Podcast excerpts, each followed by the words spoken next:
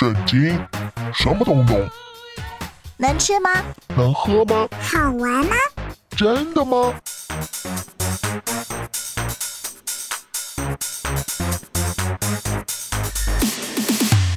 圣经鸡尾酒，干杯！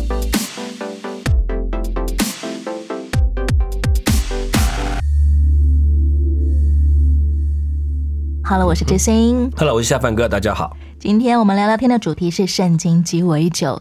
讲到老雅各跟他的十二个儿子，全家族都从迦南地搬到埃及歌山地了。是，而这个时候正是埃及的七年饥荒期，嗯哼，饥荒的严重程度远胜过先前的七年丰收。是，饥荒期间，埃及人和迦南人用他们所有的银子和牲畜来跟宰相约瑟换取粮食，嗯，最后呢，连自己的身体劳力跟祖产啊、田地啊，通通都变卖了来换对粮食。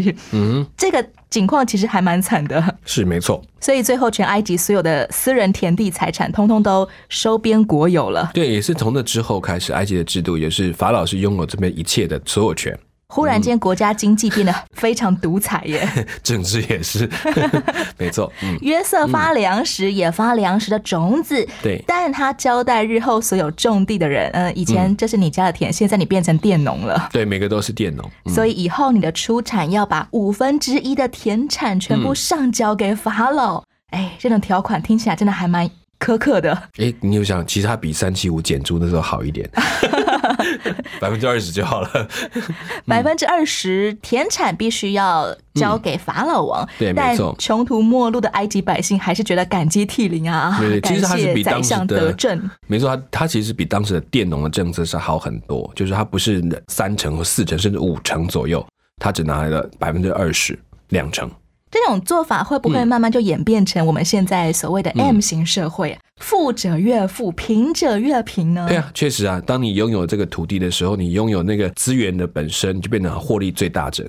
可是劳力付出者就拿不到那么多了，所以原本有财产、有祖业的人，嗯累积的越越。底层百姓了。对对对对，钱滚钱比较快。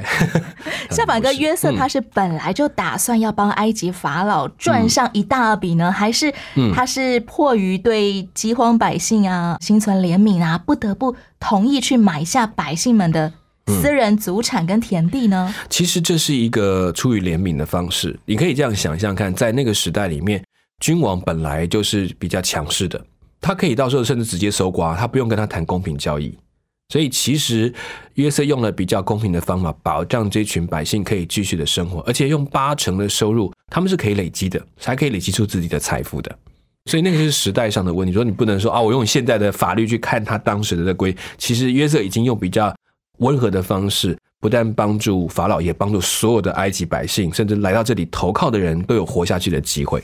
对于众多本来就知道自己是国王的奴仆的人来说，对这已经算是一种德政了。对对对，比较宽松的政策了。如果当时候当上埃及宰相的不是一个聆听上帝声音又愿意嗯服在多年的磨难熬炼之下的人哦，是，那么当埃及遭遇七年饥荒的时候，很可能就会灭国了。对，可能就是把所有粮食收到政府这边来，大家这个有钱的人能够吃得饱，那没有钱都死光了，啊这才是最大的危险。就把老百姓都饿死了。对对对，因为他看不到，他就让他们去死，然后自己保命就好。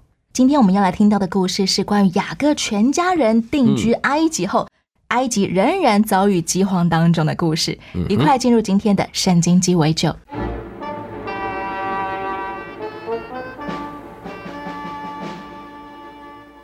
荒年之中，春去秋来，太阳仍烤得大地没有出产，远近饥民仍需来约瑟的粮仓买粮维持生命。好先生，可怜我呀！我有七个孩子，这场饥荒把我这个富农弄得惨兮兮，既无钱又无粮食，可是孩子还得吃饭呢。先生，我该怎么办呢？哎呀，我主人约瑟有命令，没钱的人可用牲口、牛马、羊驴等来换取粮食。我只有两匹瘦马，马也没有草料吃了，没办法。没关系，你可牵来一匹马，可换十口袋粮食。那就多谢你先生了，也多谢约瑟大人。天黑前我就把马牵来。下一个，报告我主，我的粮吃光了，牲口也换光了。你有什么工给我做吗？压我的田地贷些款也可以。田地在目前没有用，可是宰相大人说，再两年饥荒就完了。到那个时候，我就能种五谷，偿还贷款了。我不能做主借钱给你啊，但宰相大人准我们收购田地，如果你肯卖一亩地，可换一百袋玉米。那真够好，太公道了，多谢你先生。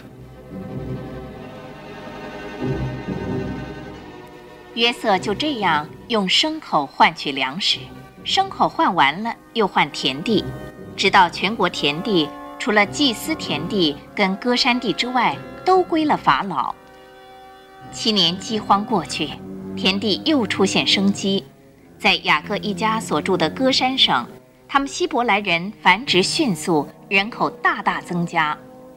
报告大人，有个人说是你侄子从歌山来求见你。嗯，叫他进来。但愿父亲还康健。约瑟叔父您好，祖父差我来，请你回家一趟。他老人家还好吗？还是老样子，但他心里有话要对你说。我办完手上的事就同你回去。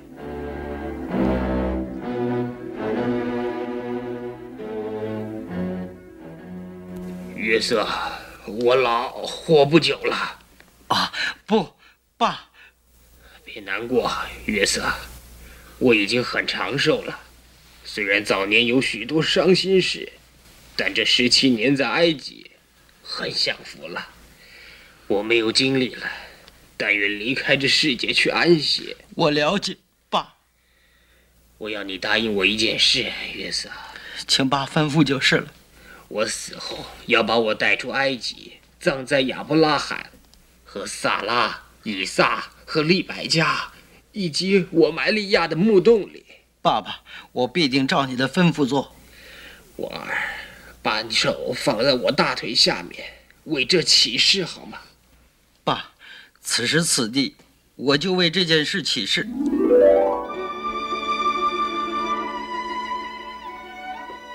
又不久，约瑟得消息父亲病了，他就领着儿子马拿西跟以法莲同去。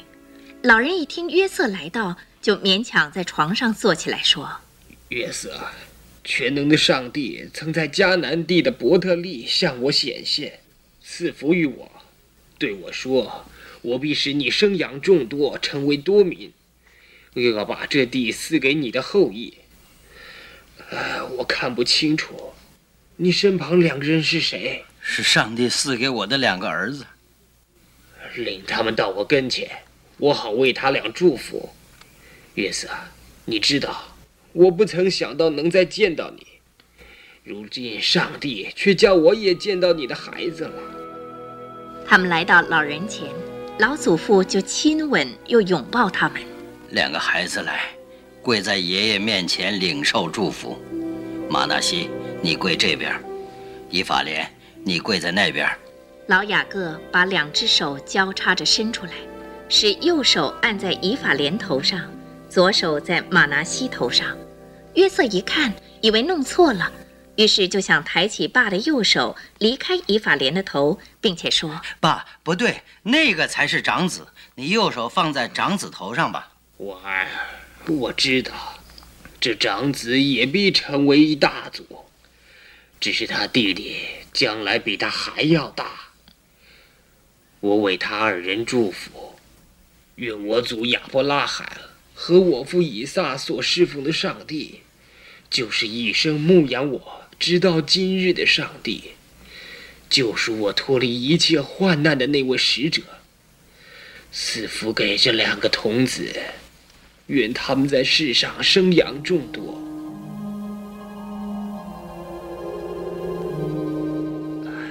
约瑟，我快要死了，但上帝必与你们同在，领你们回到你们列祖之地。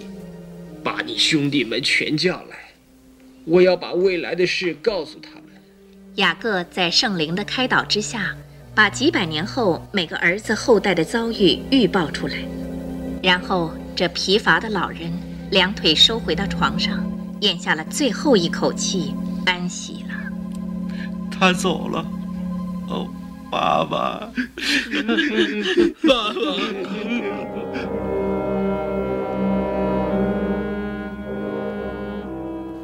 约瑟回到他的府邸，叫伺候他的医生小组用香料熏他父亲的尸体四十天。四十天满了，埃及人为雅各哀哭七十天。哀伤日子过去了，约瑟去王宫向法老恳求：“我王法老万岁！我国宰相萨发纳特巴内亚。”我能帮助你什么事吗？多谢陛下。我父临终前叫我起誓，他说我要死了，死后把我葬在迦南我列祖的墓穴里。如今我请假去迦南葬父，葬后就回来。按你答应他的，去埋葬他吧。于是，在法老臣仆、法老家的长老。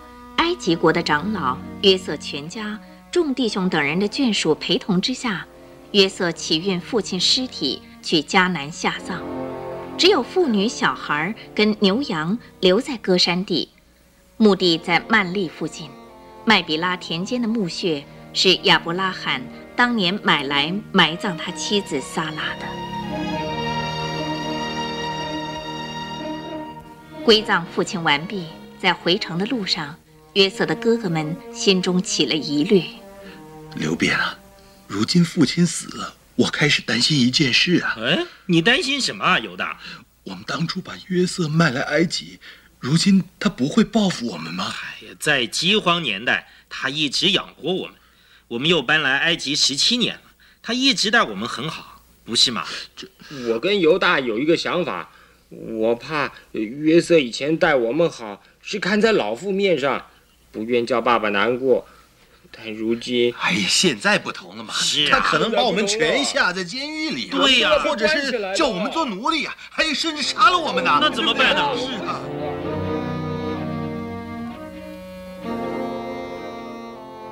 于是哥哥们全来向约瑟下拜。约瑟，求你看在咱们父亲雅各的面上，饶恕我们以往对待你所犯罪行吧。哥哥们，请起来！我早就饶恕了你们，是上帝差我保全了你们的性命和其他万千人的性命。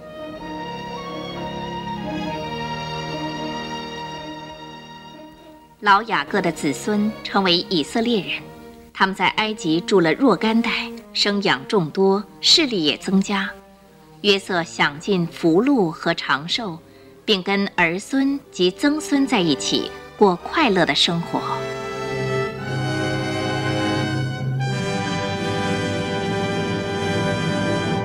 最终，埃及宰相约瑟买了全国所有私人的土地，只有祭司的地和约瑟他们家人住的歌山地，约瑟没有买。嗯，刚刚我们听到说，因为祭司的薪水是从法老来的，有点像公务人员嘛。嗯，没错，不是要靠种地为生的，所以不会被饥荒拖累。当时候，埃及所谓的祭司是指侍奉什么太阳神的神职人员吗？要看哪一个时期，在那时候时期还比较难确定。但是基本上，埃及是多神教，所以他们有大部分的神庙都是有祭司去服侍，所以是被认可的国家职位。就像我们现在庙里面的庙工啊，对对对，他是政府给钱的，就是说政府养这些人，他是正常的，好像公务员一样拿到政府的薪，所以不会有人可以拿他的薪水拿去别的用途，所以他的地。是送给他们，他不能够动，还有另外的平常的俸禄这样子。但我们现在各种宗教的神职人员，其实都不会从国家元首或政府机关来领薪水的。对，没错。这种制度是所谓政教合一吗？呃，它本来就政教合一，在埃及，在甚至在古代的这些国家里面，政教基本上是不会分离的，因为所有国家的代表都会有一个主神，等于说，包括出去打仗等等等，都是国家在国家打仗的时候，上面的神也在打仗。所以国家政对对对对，国家的政策完全跟这些事合在一起。所以祭祀的祭司提出了什么要做什么事情，政府会去执行的，来保护国家的福气，他的国作这样子。现在世界上各国都是偏向政教分离的，是没错。嗯政教分离会比政教合一好吗？两者的好处跟缺点都是同样的，就是当我们完全分离的时候，国家可能也完全只是从一个现实面去考量，嗯，也就是它会比较容易失去它这个国家的文化价值、它的信仰的中心这些核心道德等等，很容易就丧失。它所谓的理性是很有限制的，但是完全结合的状况也会产生盲目，变得迷信，甚至很多人会假借神明的旨意去做他自己个人有利的事情。基督教的历史来说，也有一些某些国王，他们就依着自己的私意而篡改了圣经。对对，甚至变成一种宗教迫害，就是比如说早期在天主教在欧洲的时候，有一段时间甚至反过来去压迫其他的人，那也是不适合的，也是一个比较错误的方法。导致了一些什么呃十字军东征啊，变成大屠杀事件啊。对，就造成一些错误的解释，随意他们解释，为了他的目的。政教分离或者政教合一，还是要看我们现在各个不同的国家、不同的文化环境，嗯还有我们所处的世界局势。对我们盼望那个领导者心中有上帝，这个可能比政教分离或合一还更重要。说到直接从法老王领薪水的这些神职人员，真的很像我们现在的公务员。是啊，铁饭碗 就是你不管外在环境如何动荡，铁饭碗砸到地上不会破的。没错，嗯，下班跟你觉得公务员对我们是不是一份好差事呢？是绝对是好差事，但是好不是因为他铁饭碗，是因为他可以服务更多的人。他拥有很大的权利跟保障，就是为了他能够让许多赋予他权利的人民可以获得好的照顾。可是很怕人就保护自己的饭碗，结果把自己给抓住了，这是最可惜的。所以选择工作的时候，不在于是不是要选择铁饭碗、金饭碗、银饭碗，对，而是我们愿不愿意把自己的工作成为一个祝福他人的机哎，会。你就想那个饭碗是上帝给你，他为什么给你这个饭碗，可能比较要紧。嗯，嗯嗯，先来听一首歌，是由刘荣神所创作演唱的《做主无愧的工人》。你当竭在神面前的梦醒。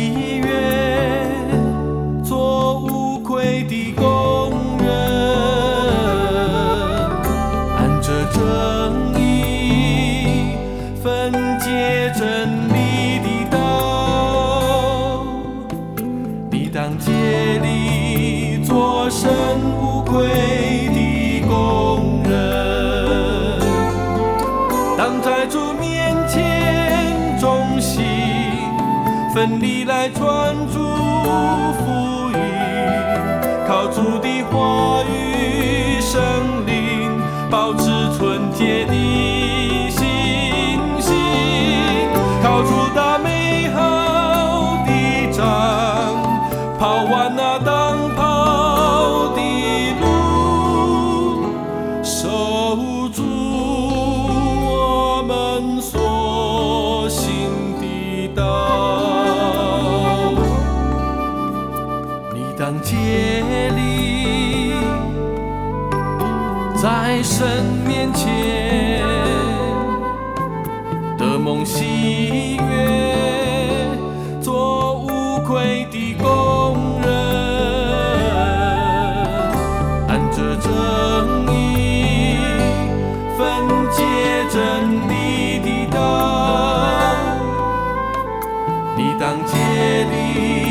力做神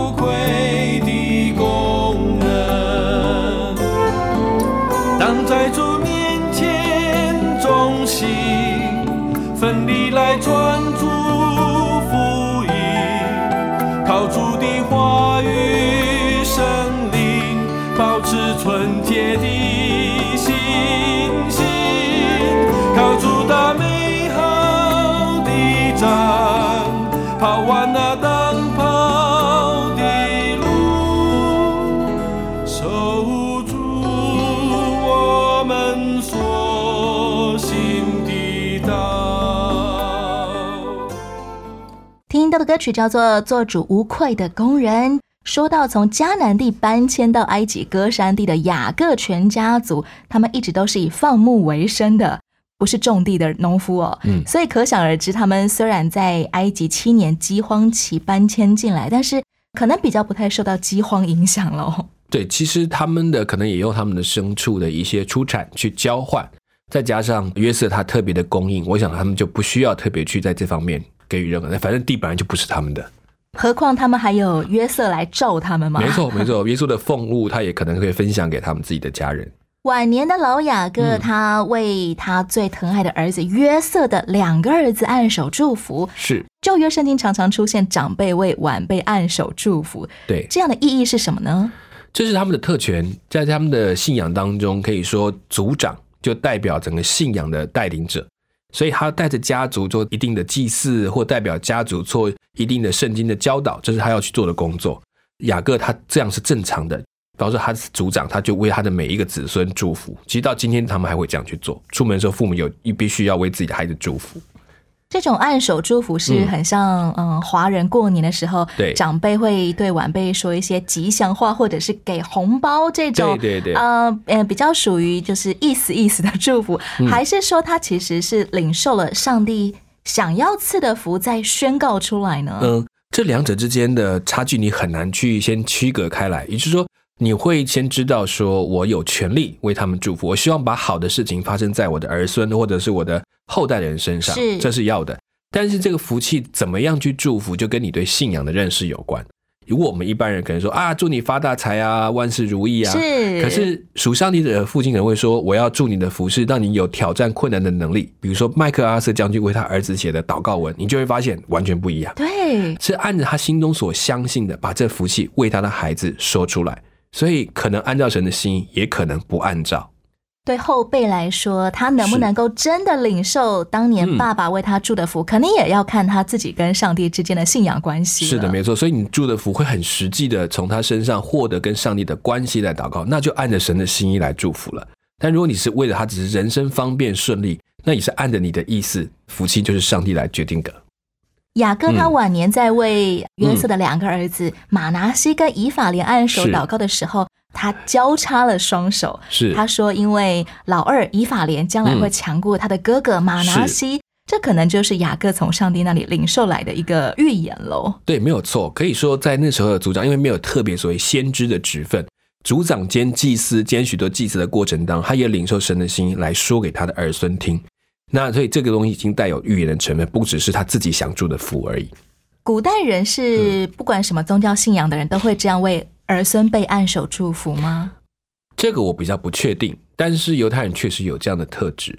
然后在中国人的长辈，当然也可以为他们来到祠堂祈福，或者是向他们的这个祖先来求告，这大概都有。可能比较不同的是说，犹太人很清楚，就是我要奉上帝的名来为孩子们祝福，这是我的权利，也是我的义务。像现在有一些过年文化，长辈会呃熏香啊，什么香坛啊，在儿孙辈对头上绕几圈、啊，对他们就是有点驱邪啊，或者是所谓的这个把晦气去掉啊，这大嗯大概都有啊祝福啊、吉祥啊这样。对对，他们其实是把一种传统在传承下去。说到现在的基督徒，我们好像不会再这么做了。长辈给晚辈按手祝福，按手不按手，我倒觉得是其次。可是这件事情为孩子们祝福，或每一天的为他们出门前的祷告，我都觉得是很实在的，不用管是不是传统，倒是蛮不错的事情。就是把我们的信仰呈现在晚辈的面前。对，他在学习，其实他们真正最大的目的是在学习真的祝福的源头是什么，什么样的福气是上帝所在乎的。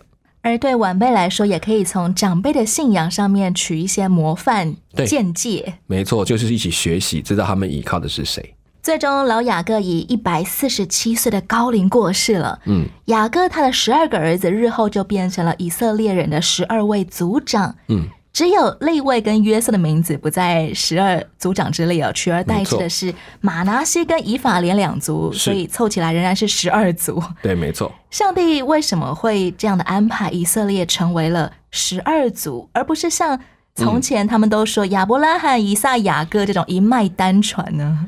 十二当然是以色列他们特别喜欢的一个数字，是完整的意思。不管从创世纪里面一直走下来，只有一件事，上帝一直在借着这一群被拣选的人，让他们身边的人知道谁是上帝。所以这十二支派警中办法把这样的事情是把它完整的交代出去，由你们要负责把这些事情传到各个地方，到你身边的每一个人都可以认识你的上帝。我们都说全世界都是啊上帝的儿女嘛，对，但上帝选择先把这个福音传给他的老大，叫老大再去传给他们的弟弟妹妹们。对，一个一个的传出去，所以你会发现在过程当中，虽然看起来一个一个的被拣选，其实十二支派以太以色列又等于又好像从那个一个一个从世界的全部当中又被挑出来负责起这个任务。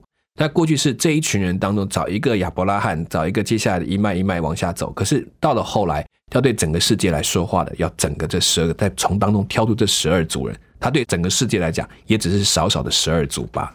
现在世界各国也都有相信耶稣的人，也就好像被拣选的这十二族这样，对从各国当中被挑出来。对，这些它就是指我们讲的分别。上帝把它分出来做一件特别的事。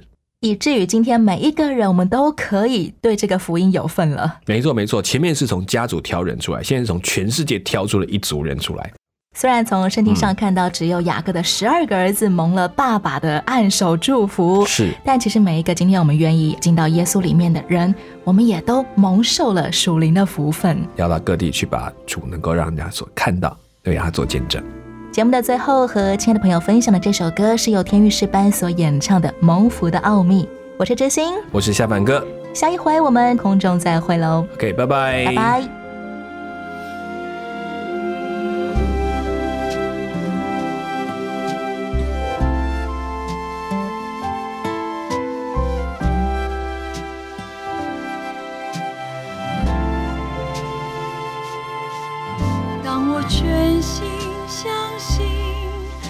把你摆在第一，你的美善和心事，叫我欢呼惊奇。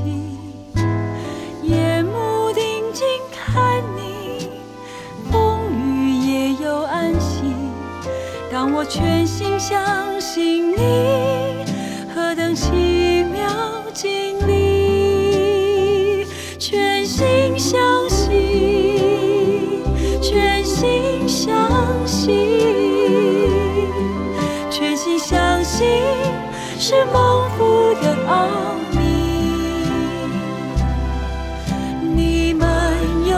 智慧，你满有能力。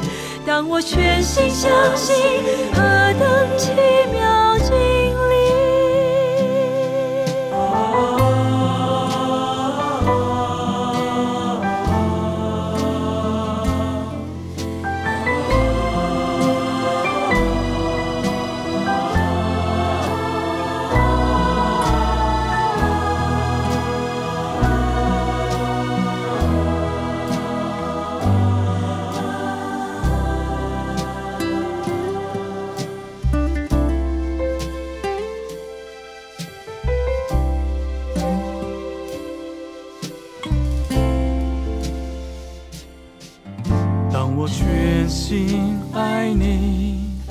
把你摆在第一，从你来的爱情叫我满足欢喜，不再四处寻觅，靠近你的怀里。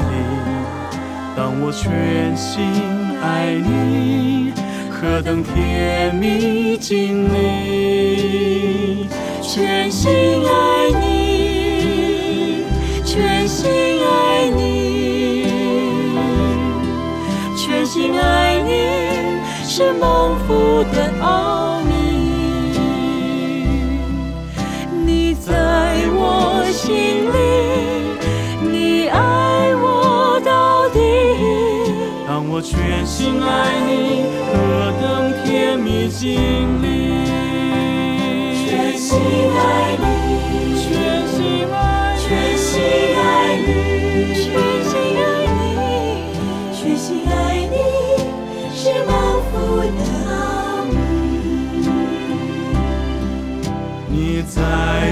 我心里，你爱我到底。